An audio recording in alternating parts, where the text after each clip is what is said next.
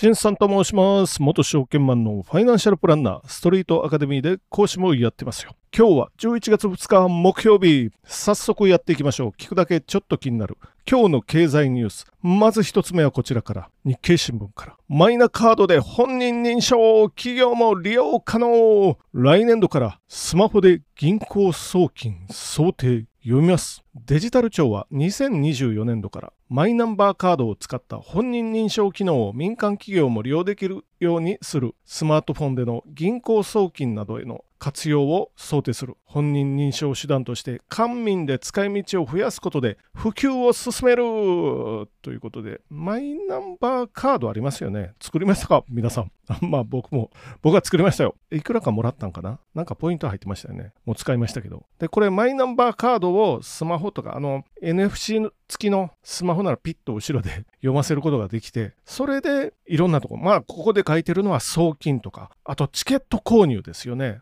まあ日本は転売に厳しいということでまあなんで転売したらダメなのかよくわからないんですけどまあ別にいいじゃないと思ったりもするんですけど個人的にはね個人的には。転売されるぐらいなら主催者が高く売った方がいいと思いますよ。プロ野球のチケットとかサッカーの代表戦とか。で選手に還元した方がいいとは思うんですけどまあそれはさて大きいですよ。まあ自分のお話に戻りますけど、まあ、マイナカード作ったはいいけどあんまり使うことはないかな。今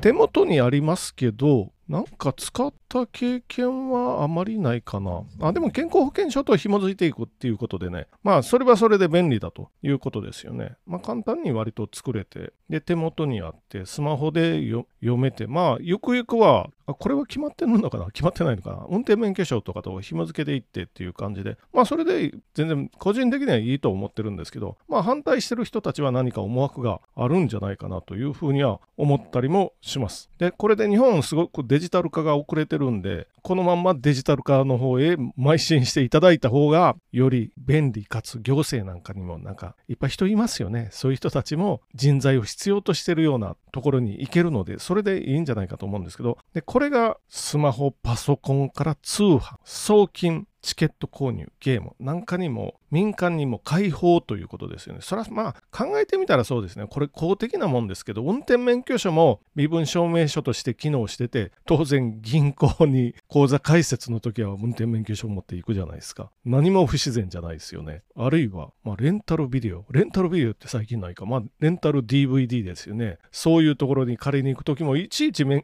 転免許証。これも全然不自然じゃないですよね。というか今や当たり前のようにやってますよ。っていうことで、これがデジタルのところにこのマイナカード、ピット、スマホとかパソコンにもリーダーつけたら読み取れるのかなかざしていろんなさっき言った送金とかもできるようになるっていうことですよ。で、これに逆に異を唱えてるような記事もあって、誰も便利にならないマイナ保険証をご利用しする意味はどこにあるみたいなこのまあリベラル系の記事ですけれども、まあ、これ経済評論家の名前言わない方がいいかな犠牲をまるまる経済評論家に聞く犠牲を厭わない岸田政権のマイナ保険証普及戦略。マイナ保険証対応で増えかねない病院の廃業とか。今日日経で別の記事に載ってましたけど病院の収入上がってますよ。コロナから明けてぐっともう1割近く上がってるとかっていう記事が出てました。でコロナの時も補助金的なものをたくさんもらもらってボロ儲けしてましたけどね。でまあそれはさておきにしておきましょう。健康保険証はこの経済評論家の方がおっしゃるには健康康保険証は1ヶ月に一度出せばよかったけどマイナ保険証は毎回提出が必要になる。そのために何かそこがある。月に1回っていうかこれがやりたい放題を許したわけですよ。要するに生活保護を受けてたら無料ですよね。お薬代も無料かな。この貧困ビジネスですよ。病院をはしごして睡眠薬とか売れる薬をもらうわけですよ。まあ病院でもらうっていうか、まあ、薬局でもらいますけどお薬代も基本タダなのかな生活保護なら。もらって転売ですよ。これはしごですからね。同じ同じ病気で同じ人がはしごして大量にもらってきて転売してって。これをマイナ保険証と健康保険証が紐づくと通院歴とかもすぐ分かるのでこれをさせないということですよ。もう今やね健康保険とか年金まあ要するに社会保険関係は存亡の危機にあるわけなんでこんなことをさせてたらダメだっていうことでこれをこの人はそれでもいいのかなと。病院はしごして同じ病気ではしごしてそういうことをやらせてもいいんですかっていう我々が現役世代で特に30代40代がまあ60代70代になって本当に医療サービスを必要になった時に健康保険制度を崩壊してる可能性ありますからこのなんか重箱の隅をつくようなのは許さないと。あ個人的には何を言っても勝手ですけど勝手ですけど個人的にはちょっとこれは許せないなというふうに思ってるので皆様いかがでしょうか？方やお医者様はめちゃめちゃ儲かってるんでね今。特にコロナの時にオーナー層ですよね。ボロ儲けしたんで、まあ、これはいいのかなと思いながら次のニュースへ行ってみましょう。次のニュースも日経新聞から。今日もやっぱ日経新聞かな。アマゾン保険に参入ペット用の販売開始。読みます。アマゾンジャパンは1日日本で保険代理店事業に参入すると発表した。まずペット保険を相生日生同和損害保険子会社のリトルファミリー少額短期保険と共同開発したアマゾンがグローバルでペット保険を扱うのは初めて。ワンニャン安心保険。アマゾンのペット保険通院入院手術がついて。月額1240円から。ってなってますけどね、これが高いのか安いのか。っていうのはよくわからないですけど、まあ保険なんでね、基本的に。対数の法則が働いて、まあ事業者は必ず儲かるようになってないと、これは制度が維持できないので、まあそれはそれでしょうがないと。しときましょう。これでね、この保険は年間の支払い限度額は通院の場合30万、入院60万、手術30万、計120万。これで1000いくらならまあまあ安心を買うという意味ではいいのかな。なんかね、ペットでもあの血の病気みたいななったらまあお金結構払うことになりますけど、それは予防できるなんかお薬とかありますよね。で、他にも特典として加入者は Amazon のウェブサイトで購入するペットフードの割引なども受けられる。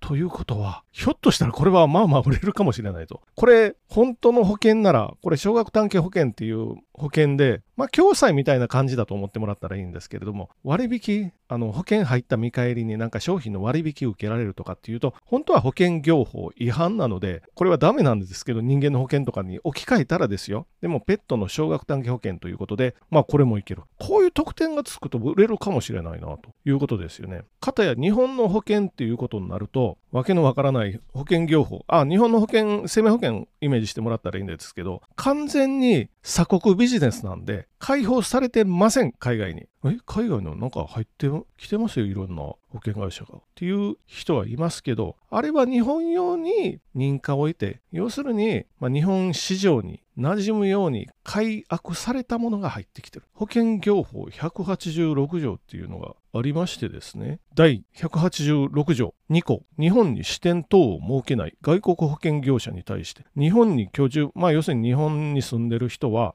当該申し込みを行う時までに内閣府令で定めるところにより内閣総理大臣の許可を受けなければならない。なってるんで、要するに海外の日本に視点を置いてないところの海外の生命保険に入る人たちは岸田総理の許可を得てくださいねって書いてますから、岸田総理は許可してる暇なんかないわけですよ。これは事実上入ったらダメですよっていうことなんで、日本の生命保険と海外の生命保険は特にお金が貯まる系のやつはドル建て〇〇みたいなありますよね。日本の〇〇生命。あんまりここで個別名称を言わないですよ。〇〇ってカタカナのところは日本で外貨建ての保険出してますけど、本国でも出してて、これはね、別物ですよ。別物。これ例えばアメリカのプル〇〇生命みたいなのありますよね。これ出してますよ、アメリカで。で、日本でも出してます。年金保険みたいな売れ筋ありますよね。あれ別物ですから、全く。これはなんでかというと、日本だと0%台の金利の日本国債を無理やり買わされるんで、別物になってますよ。で、本当は海外の入ったら全然金利違うのと、あ、あと国債を買わされるのと、異様に日本の場合は事業比率っていう、まあ経費率が高いわけなんですよ。なので全く別物 になってるということなんで、海外の生命保険はほとんど見る機会がないかな、あの設計書とかね。これは見たら驚きますよ。多分、あ、見る機会あるので見ますけど、これは見たらびっくりしますよ。日本と海外ではこうも違うのかと。まあ言ったら車のスピード競争でいくと一般車と F1 カーぐらいの違いあるので、まあ見たら驚くので、でもこれ法律上は入ったらダメということになって、この金融、特に生命保険においては鎖国状態に置かれてる。その鎖国状態維持するために財務省とかのお偉方、あるいは金融庁かな、お偉方は生命保険会社に天下りしてますよっていうこの事実はありますからね。これ本当はね、契約の自由とか憲法であるはずなんですけど、一個一個の法律でダメっていうのが、まあいろんなところにありますから、本当は契約の自由はあるはずなんですけど、書くダメですよっていうのは至るところにあるので、ご注意ください、思いながら次のニュース行ってみましょう。最後のニュースは、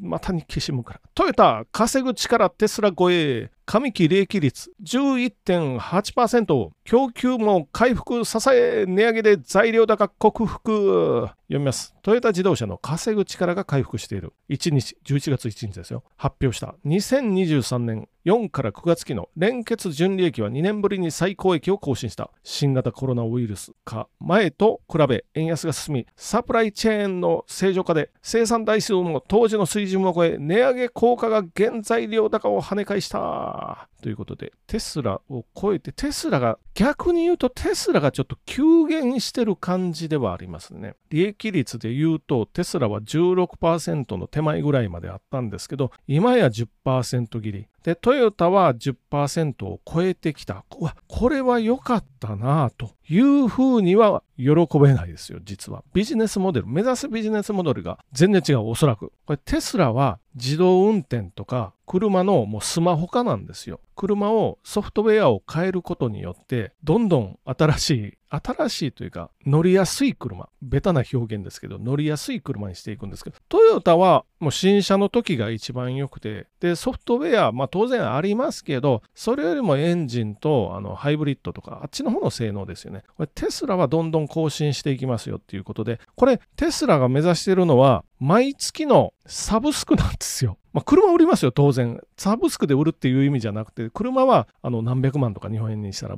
売りますけど、システムの、システム料金を入れて、込み込みで売っていくっていうことですよ。一番取りやすいのは自動運転になった時にそれ取りやすいですけど、今でも、今でもというか、その時に月2万円ぐらいで売りたいとかなんとか言ってたような気がする。2万円で1000万台になってたら、今まで売れた累計で、そのソフトウェアを2万円で毎月使用料払って1000万台ですよ。こうすると、え1000万台かける2万円で2000億か。毎月毎月2000億円がこう物が動くことがなく入ってくる。これがテスラが目指してる目標ですよね。まあ、ただし今中国、特に中国においては BYD とかに押されてて、今値下げをしてるっていうことかな。これ着々とでも目指してますよね。サブスクですよ。マイクロソフトのあの OS のように、あるいはなんだ、iPhone とかのように、これを目指してるんで、トヨタがやろうとしてることとは全く違いますよっていうことですよね。トヨタは当然そういうことは分かってるので、まずは電気自動車もやろうとしてますよ。で、他にも